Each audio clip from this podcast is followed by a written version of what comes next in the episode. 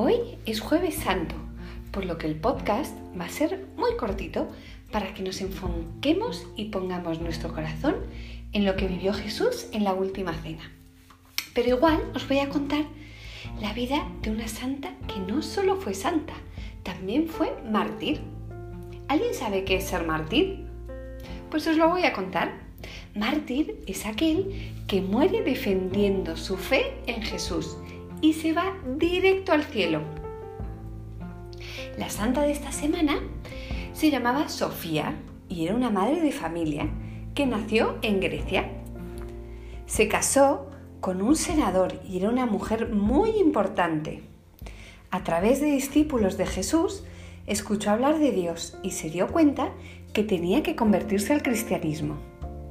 Se convirtió con todo su corazón y se dedicó a hablar de Dios a todo el mundo con quien se encontraba. Tuvo tres hijas, a las que llamó Fe, Esperanza y Caridad. Cuando murió su marido, se mudó con sus hijas a Roma, porque los cristianos estaban siendo perseguidos y quedaban pocas personas que hablaran a los romanos de Jesús.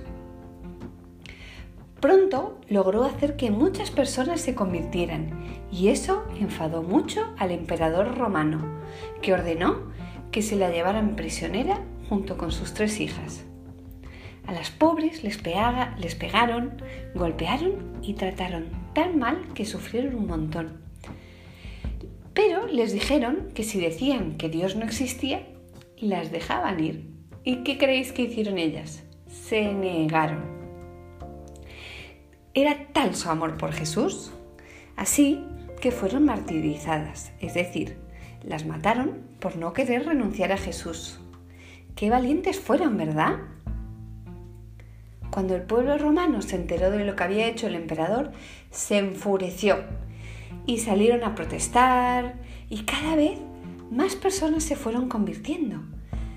Veían el ejemplo de estas mujeres tan valientes y decían, ¿por qué? ¿Qué, qué, qué es lo que ha hecho que estas mujeres sacrifiquen su vida? Y entonces conocían a Jesús y se convertían.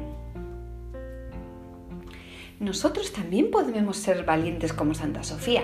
Hoy ya no hay mártires como en la antigüedad, pero podemos ofrecer algo que nos cueste mucho y regalárselo a Jesús. Es nuestro pequeño modo de, hacer, de ser mártires. ¿Qué podemos ofrecer que nos cueste a cada uno? Yo, por ejemplo, esta semana voy a ofrecer hacer orden en mi casa. Ahora, cerrad los ojos cada uno y pensad en algo que le queréis regalar a Jesús que os cueste mucho.